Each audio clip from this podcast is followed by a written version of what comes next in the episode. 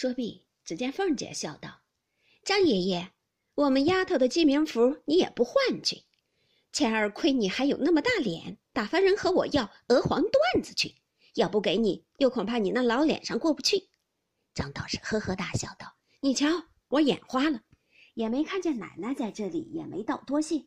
符早已有了，前日原要送去的，不指望娘娘来做好事儿，就混忘了，还在佛前镇着，待我取来。”说着，跑到大殿上去，一时拿了一个茶盘，搭着大红蟒缎金福子，托出福来。大姐的奶子接了福，张道士方欲抱过大姐来，只见凤姐笑道：“你就手里拿出来罢了，又用个盘子托着。”张道士道：“手里不干不净的，怎么拿？用盘子洁净些。”凤姐笑道：“你只顾拿出盘子来，倒吓我一跳。”我不说你是为送福，倒像是和我们画布施来了。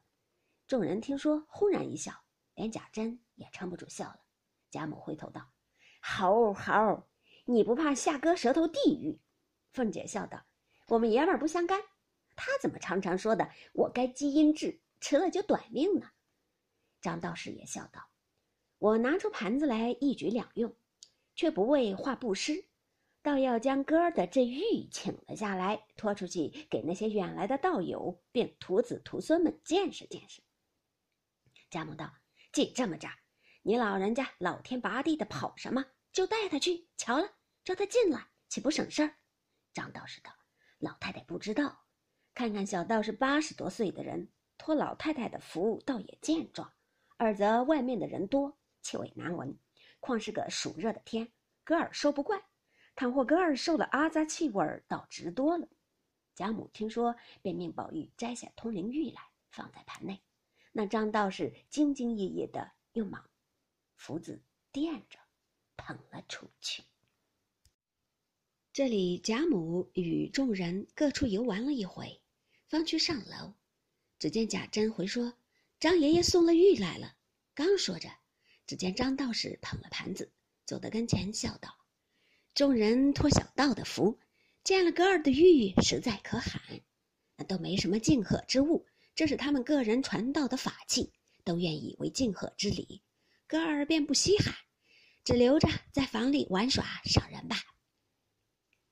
贾母听说，向盘内看时，只见也有金黄，也有玉珏，或有事事如意，或有岁岁平安，皆是珠穿宝冠，玉镯金镂。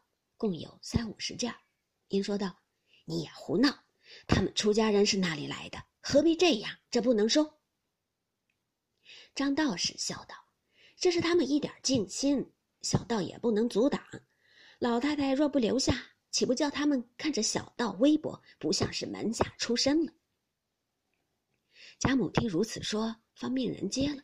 宝玉笑道：“老太太，张爷爷既这么说，又推辞不得。”我要这个也无用，不如叫小子们捧了这个，跟着我出去散给穷人吧。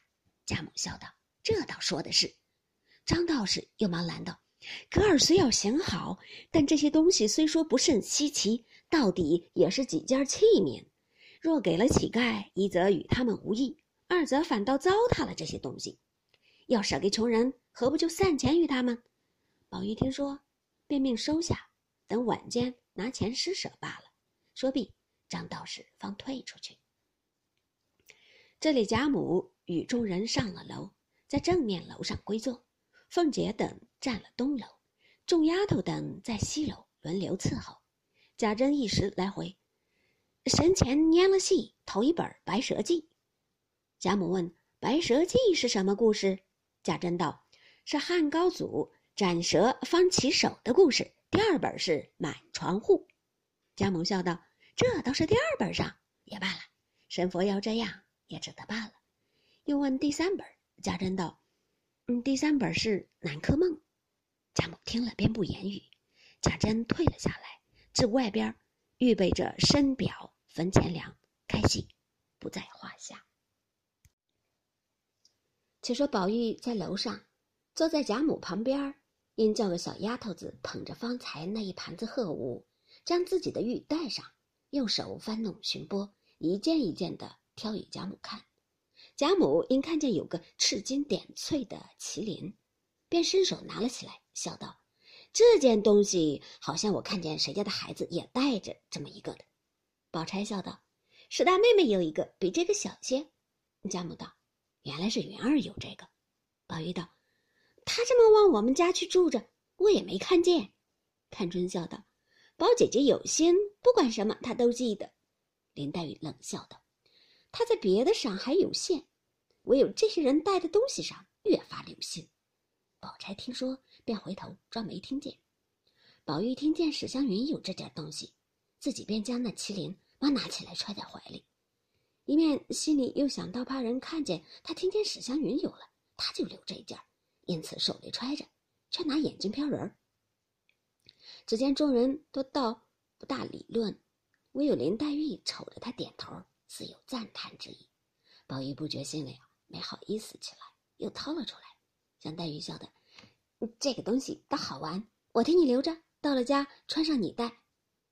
林黛玉将头一扭，说道：“我不稀罕。”宝玉笑道：“你果然不稀罕，我少不得就拿着。”说着又揣了起来。刚要说话，只见贾珍、贾蓉的妻子婆媳两个来了，彼此见过。贾母方说：“你们又来做什么？我不过没事来逛逛。”一句话没说了，只见人报。冯将军家有人来了。原来，冯子英家听见贾府在庙里打叫，连忙预备了猪羊、香烛、茶银之类的东西送礼。凤姐听了，忙赶过正楼来，拍手笑道：“哎呀，我就不妨这个。只说咱们娘们来闲逛逛，人家只当咱们大摆斋坛的来送礼，都是老太太闹的，这又不得预备赏风。”刚说了。只见冯家的两个管家娘子上楼来了，冯家两个未去，接着赵侍郎也有礼来了。